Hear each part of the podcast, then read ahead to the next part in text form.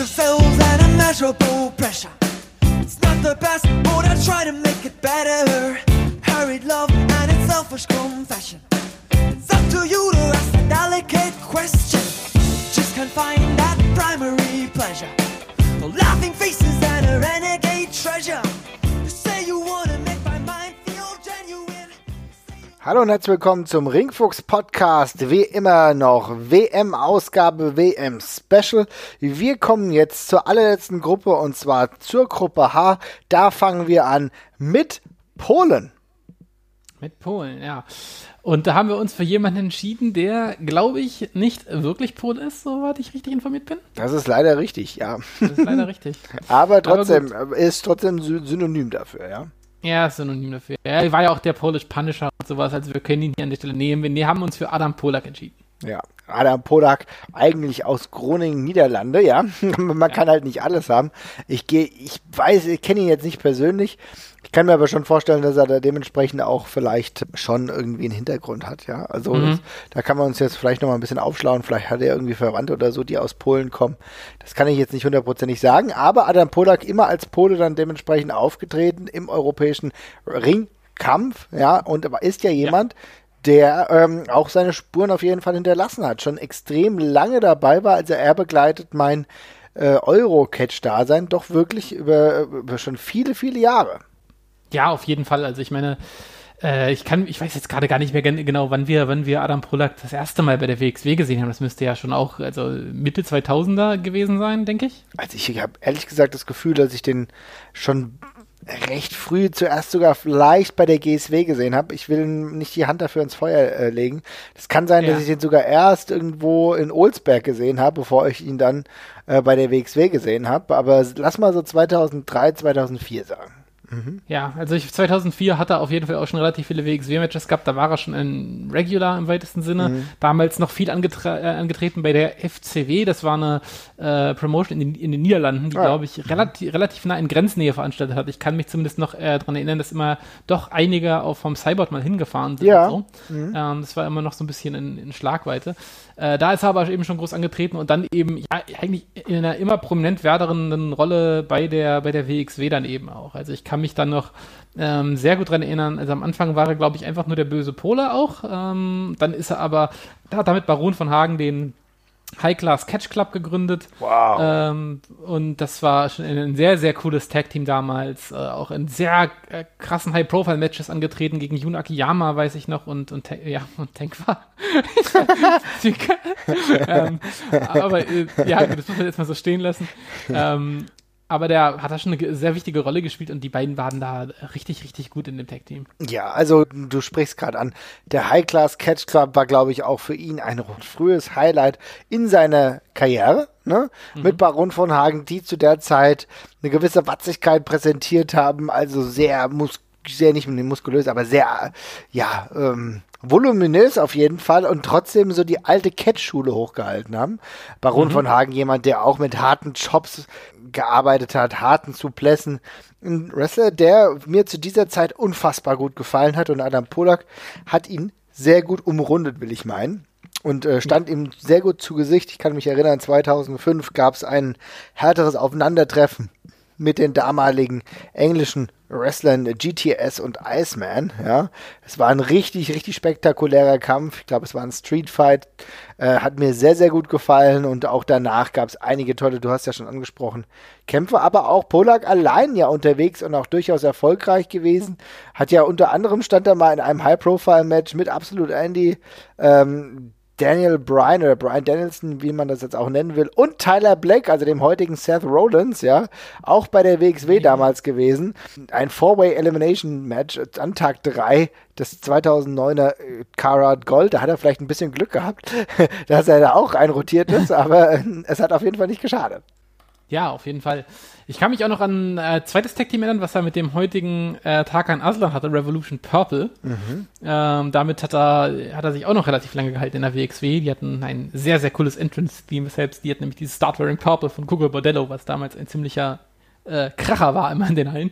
Ähm, aber was du gerade schon gesagt hast mit ähm, Baron von Hagen, das möchte ich nochmal ganz kurz hervorheben. Du hast gesagt, die haben sich sehr gut ergänzt und das möchte ich auch nochmal hervorheben, weil Baron von Hagen war damals äh, ja, ist in Rekordzeit eigentlich einer der besten Wrestler damit in der WXW geworden, weil er das offenbar einfach sehr verstanden hat. Also es war schon beeindruckend schnell. Hm. Ähm, und Polak hat ihn so ein bisschen, oder nicht nur so ein bisschen, sondern ganz schön bei der ganzen Charisma-Geschichte unterstützt, fand ich, weil Polak ist ein sehr extrovertierter Charakter mit sehr, mit sehr starker Mimik halt gewesen ja. und der eben auch einfach so ein geborener Heel ist.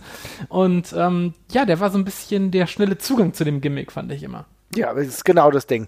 Also ich glaube auch, dass heute, ohne das jetzt zu genau zu wissen, ähm, Adam Polak auch äh, Backstage bei der WXW durchaus dafür zuständig ist, dem einen oder anderen Charakter noch ein bisschen Feinschliff zu geben oder mhm. vielleicht auch Tipps, das kann ich mir sehr gut vorstellen.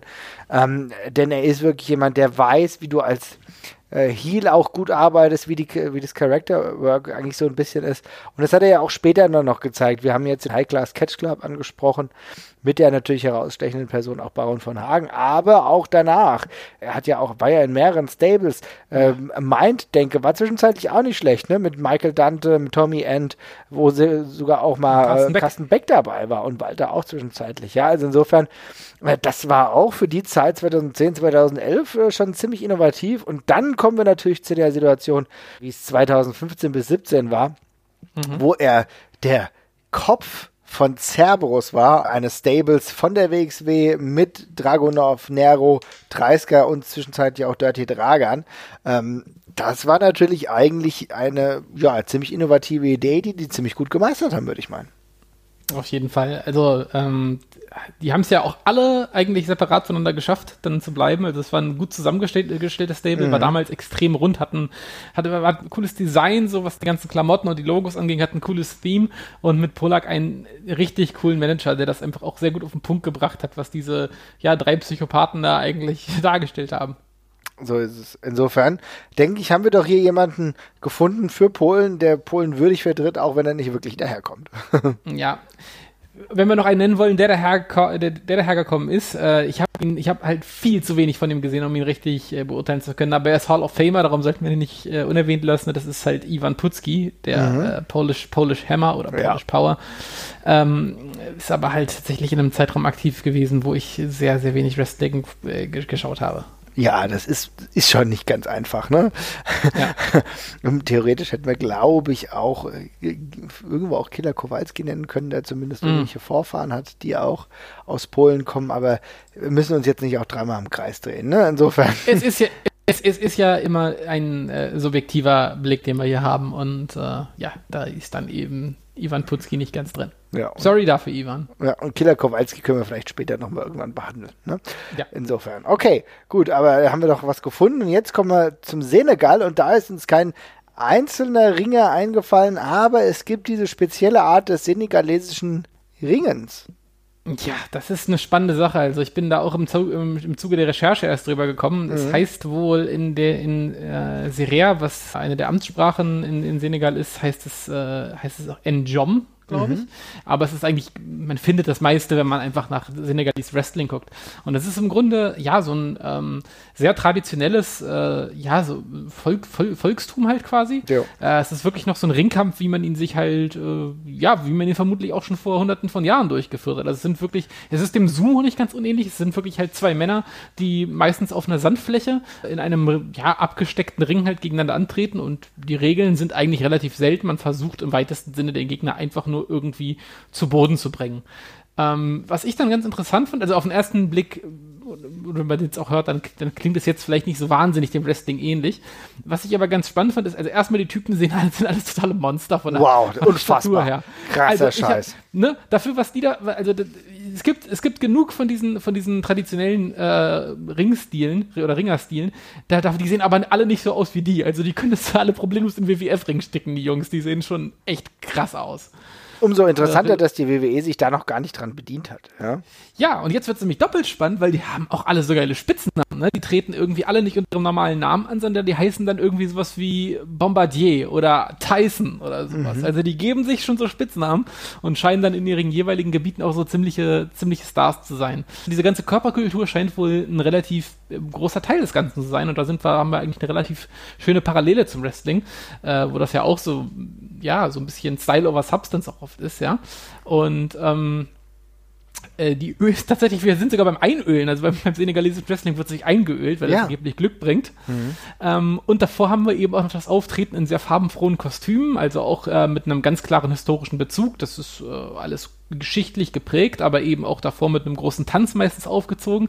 Also man kann da schon Parallelen erkennen, wenn man das möchte. Also ehrlich gesagt sehe ich die ganz deutlich, denn ähm, auch hier, wie halt bei dem Wrestling, was wir besprechen, ist auch die Ästhetik, ähm, es ist ein ästhetischer Sport einfach, ja. Und äh, der, wo, wo, also wenn ich mir die Bilder teilweise angucke oder auch schon, ich habe jetzt auch schon einige Dinger bei YouTube gesehen, ne, da muss ich euch sagen, wow, das ist schon, das ist ein Sport, ja, aber da ist schon eine sehr große ästhetische Komponente dabei und da muss ich schon sagen, meine Güte, also die sollte ich nicht blöd, lieber nicht blöd anmachen, ja. Ja, auf jeden Fall. Also da prallen schon, also die, die, die, geben sich auch recht ordentlich, ne? Kann man nicht anders sagen. Es sieht schon ganz schön schmerzhaft aus. Also ich habe jetzt mal vorhin gesagt, man versucht sich auf den Boden zu werfen, Mhm. äh, aber das knallt schon ganz schön die ganze Zeit. Das Ähm, definitiv, ja. Mhm. Es gibt äh, auch eine BBC-Doku, ähm, die heißt Last Man Standing und ähm, ich habe jetzt in zwei Folgen reingeguckt und wenn ich das richtig sehe, ähm, äh, versucht, versuchen in, diesem, in dieser Sendung eigentlich generell sich einfach immer Leute an irgendetwas völlig Fremden. Und in dem Fall geht es eben darum, dass es eine Gruppe von äh, Briten und ich glaube auch ein paar Amerikanern und äh, anderen Westeuropäern sonst noch ähm, versuchen sich eben in diesem äh, senegalesischen Wrestling und äh, fliegen da eben auch hin und messen sich halt auch mit den Einheimischen und versuchen da irgendwie halt ein bisschen Fuß zu fassen. Das ist schon sehr interessant zu sehen, kann man sich auch echt noch ganz gut angucken. Ich werde das verlinken. Ich habe leider keine ganzen Folgen gefunden, sondern größtenteils Ausschnitte. Aber ich werde die nochmal mit verlinken. Kann man sich cool angucken. Und das ist eine, mal eine schöne, ähm, ja, eine schöne Introduction für die ganze Sache auf jeden Fall. ja. Und auch hier bleibt festzuhalten, dass es jetzt nicht nur so eine Randsportart ist, sondern das ist eine der Nationalsportarten. Ne? Ja. In ähm, Senegal gibt es auch in Gambia, ist ähnlich groß, ja. Mhm. Und äh, das ist auf jeden Fall etwas, was man sich durchaus mal angucken kann. Sollte man zufällig im Senegal sein, Senegal ist ja auch ein durchaus interessantes Land, dann äh, kann man da auf jeden Fall mal einen Blick verschwenden, ja. Auf jeden Fall, in Togo ist es auch noch. Es gibt tatsächlich auch einen Überbegriff für, also so wie man vielleicht irgendwie so MMA als Überbegriff äh, nehmen kann, heißt das, äh, verzeiht mir bitte, wenn ich es falsch ausspreche, weil ich kann kein Französisch, aber ich glaube, es ist Lutte traditionell. Ähm, das wird vermutlich irgendwie, das heißt glaube ich auch noch äh, Trad Traditional Wrestling oder traditionelles Wrestling übersetzt, genau. ja. Ähm, und das sind alles so ein bisschen, also es hat so alles leicht andere, andere Regeln, aber sind eben recht regelarme Ringersportarten in der Regel. Und davon ist eben äh, ja das senegalesische Wrestling eben ein Teil tatsächlich. Ähm, und das variiert immer so ein bisschen. Es gibt zum Beispiel so Unterschiede dabei, wie man eben, ob man den Gegner halt schlagen darf, wie man ihn schlagen darf und sowas.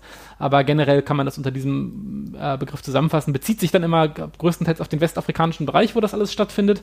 Und hat wohl tatsächlich auch einen Dachverband für einen, der das, also für, für ein Komitee, was all diese Sportarten halt quasi ähm, verwaltet. Es ist sehr interessant, man kann sich echt angucken und wie du schon gesagt hast, es ist echt Volkssport. Also da sind auch teilweise krasse Menschenmassen, wenn man sich die, ähm, die Videos anguckt. Hm, interessant. Na gut, da würde ich sagen, Senegal haben wir auch abgehakt. Jetzt wird es aber ein bisschen schwieriger. Kolumbien.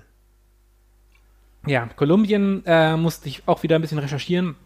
Ich habe ein paar einzelne Namen gefunden, äh, ist aber alles jetzt nicht so wahnsinnig äh, aufschlussreich gewesen. Da sind wir dann schnell wieder beim Handnamen oder dergleichen, wo wir äh, einfach nur Namen in den Raum werfen und nicht weiterkommen. Wie zum Beispiel Spartaco. aber äh, das möchte ich jetzt an der Stelle nicht nochmal machen. Ich fand es interessanter. Ich hatte einen ähm, alten BBC-Artikel gefunden tatsächlich. Äh, ich glaube von 2012 oder so war der, äh, wo es darum ging, dass es angeblich gerade einen krassen Boom in Kolumbien wieder gab, was Wrestling anging. Ähm, und in den 1960ern und 70ern Wrestling in Kolumbien schon mal sehr groß gewesen war. Und der Boom fasste darauf, dass eben, ja, einfach ja, so ein bisschen Nostalgia wieder da war. Das wurde aber ganz äh, krass ähm, befeuert von einer ähm, Telenovela, die damals ausge, ausgestrahlt worden ist, die im Grunde die äh, armen Reichen übersetzt hieß. Und da war einer der Charaktere eben ein Wrestler oder ein Ex-Wrestler vielmehr, dessen große äh, Glanzzeiten schon in der Vergangenheit quasi lagen. Ähm, und dadurch soll wohl diese ganze Sache wieder ein bisschen reaktiviert geworden sein. Ich habe mich da nochmal ins Zeug gelegt tatsächlich und habe es geschafft, bei Reddit einen äh, Wrestling-Fan aus Kolumbien ähm, aufzutreiben. Der hat von diesem ganzen Boom allerdings nicht so viel mitbekommen, meint er. Er meint, es gäbe, ein, es gäbe zwei, drei Promotions, die auch relativ regelmäßig verhalten, wohl auch auf einem ganz okayen so, ähm, aber es ist wohl eingeschlafen. Also es ist jetzt, es kam jetzt nicht zum krassen Durchbruch und die ziehen irgendwie in der Regel auch so ein paar hundert Zuschauer oder so, je nachdem, wo sie veranstalten. Mhm. Das meiste geht wohl so in Bogota tatsächlich. Ähm, aber es ist jetzt ja keine, kein krasser Boom, wie wir ihn jetzt zum Beispiel in England haben oder wenn man das so nennen möchte, auch in Deutschland. Ja, okay. Okay, aber es ist auf jeden Fall so, da gab es auch Wrestling, da wird auch immer noch Wrestling veranstaltet. Ich habe mal auch ein bisschen geguckt, wenn in ja. Kolumbien was ist, dann halt auch viel mit vollen Talents oder so, ne? Da ist ja auch Calito einer, der andauernd da genau. rumwuselt und so, ne? Es ist offenbar, ist, das ist ja jetzt, wir haben jetzt in den vergangenen ähm, Jahren immer mal wieder sowas gehabt, dass wir es so in Peru gesehen haben, teilweise auch in Bolivien, wo dann eben so die Ausläufer von, ja, von den ähm, US-Indie-Promotions tatsächlich äh, hingereicht haben. Also teilweise ja auch mit Stars und so, kann ich mich nicht ja. erinnern. Ähm, der Arm scheint auch bis nach Kolumbien zu reichen inzwischen tatsächlich. Also das scheint sich da wieder auch so ein bisschen ähm, bisschen auszubreiten. Ich fand es ein bisschen schade, ich habe nichts über die Glanzzeiten in den 60ern und 70ern auffinden können. Also das klang wirklich so, als wäre das echt groß gewesen damals. Ähm, aber ich habe leider keine Zahlen gefunden, keine Bilder gefunden, nichts dergleichen. Vielleicht weiß da ja irgendein Wrestling-geschichtsaffiner Mensch äh, von unseren Hörern noch was. Dann bitte, bitte sagen, das hätte ich echt interessant gefunden, weil es klang echt nach einem großen Sport in, der, in den Zeitraum in Kolumbien. Würde mich echt interessieren. Sehr gut. Na gut, aber dann haben wir doch auf jeden Fall für Kolumbien auch was gefunden. Ungleich leichter ist es jetzt mit dem allerletzten Teilnehmer der Weltmeisterschaft und zwar, die wir zumindest besprechen hier, ist Japan. Ja, leicht und deswegen halt irgendwie auch so wahnsinnig schwer. Wir haben eine riesige Auswahl an potenziellen Leuten, die wir hier nehmen könnten, oder? Auf jeden Fall. Also da ist es wirklich so, dass wir nicht genau wussten, wen wir jetzt nehmen sollten, wen wir jetzt das Spotlight, sag ich mal, in unserer bescheidenen kleinen Sendung hier ähm, schenken sollen. Wir haben uns aber dafür entschieden, dass wir Mitsuharu Misawa ein kleines ja. Tribut zollen. Auf jeden Fall. Also ich habe ehrlich gesagt geschwankt zwischen äh, Kobashi und Misawa. Das sind für mich einfach die beiden prägendsten Figuren und Kobashi auch jemand, der mich in meinem Wrestling-Fan-Dasein einfach auch ganz extrem geprägt hat. Aber mhm. Kobashi ist halt nicht Kobashi ohne Misawa. Also das, die beiden sind für mich halt auch untrennbar miteinander verwoben.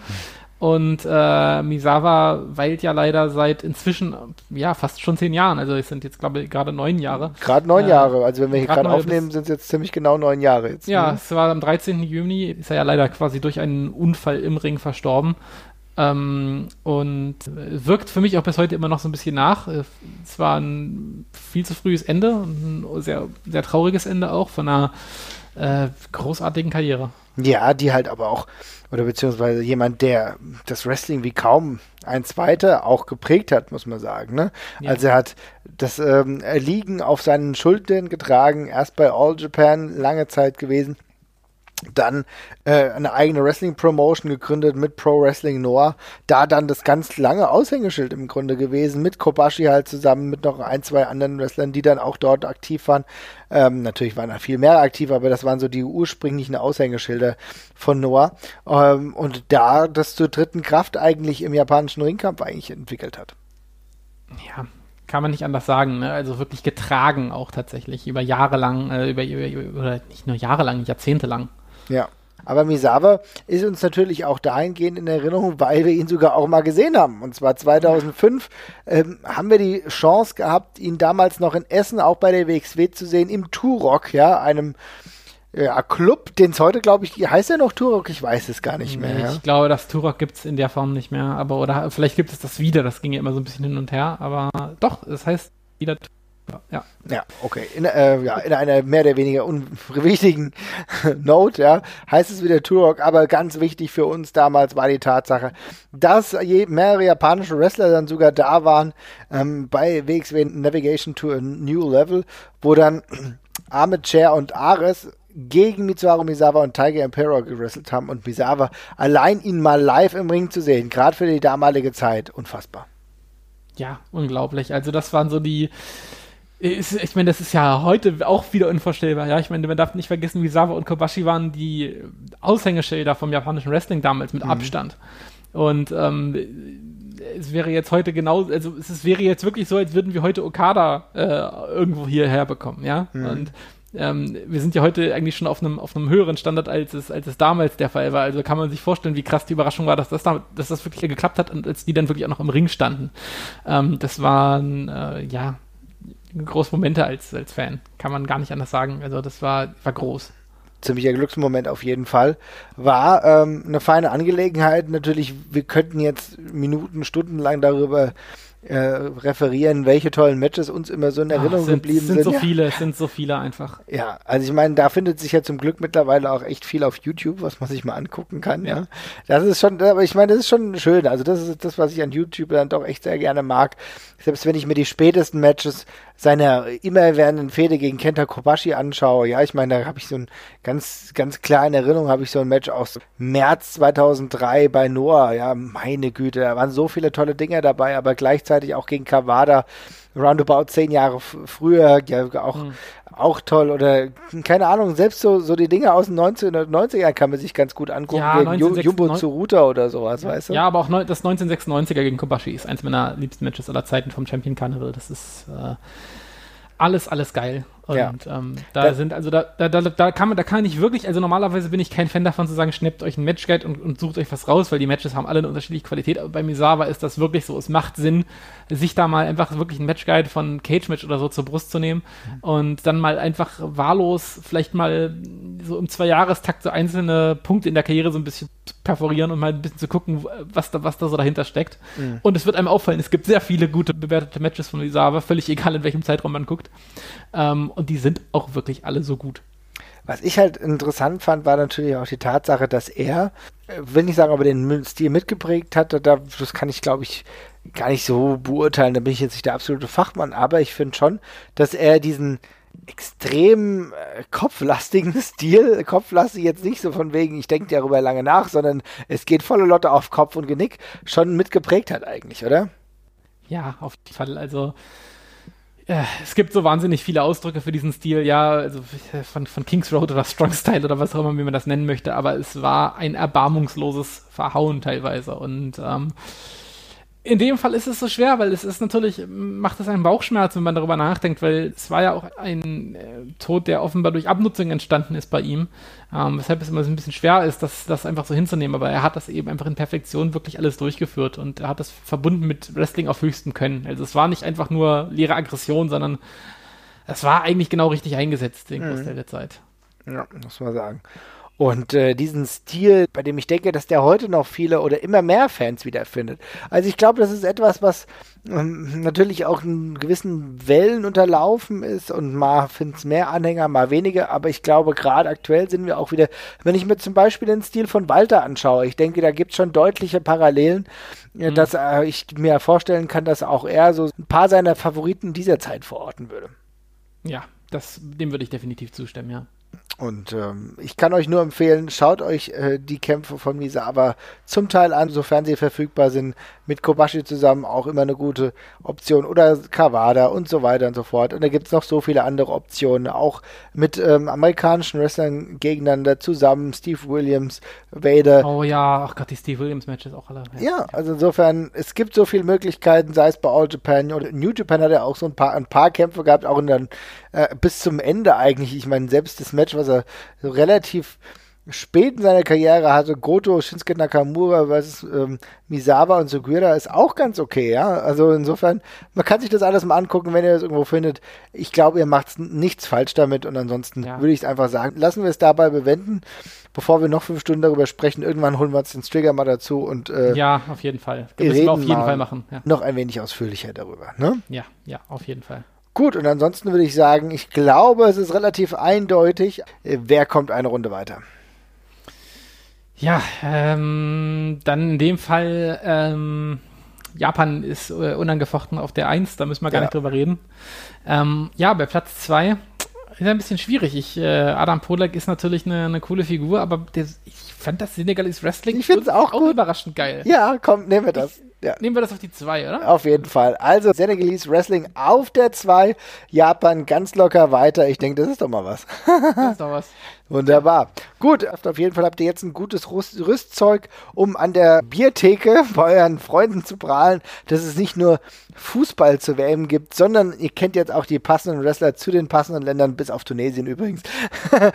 Ja, also, aber ich stelle mir jetzt auch gerade vor, wie jemand an der Theke sagt, ja, Lionel Messi ist ganz gut, aber kennst du Giant Gonzalez? Dann äh, werden auf jeden Fall die Augen rollen. Ja. Aber das überlassen wir euch. Insofern macht's gut. Vielen Dank, dass ihr heute auch wieder zugehört habt. Wenn ihr noch Fragen habt, Antworten an uns habt, Facebook, Twitter, ihr wisst Bescheid. Macht's gut. Ciao.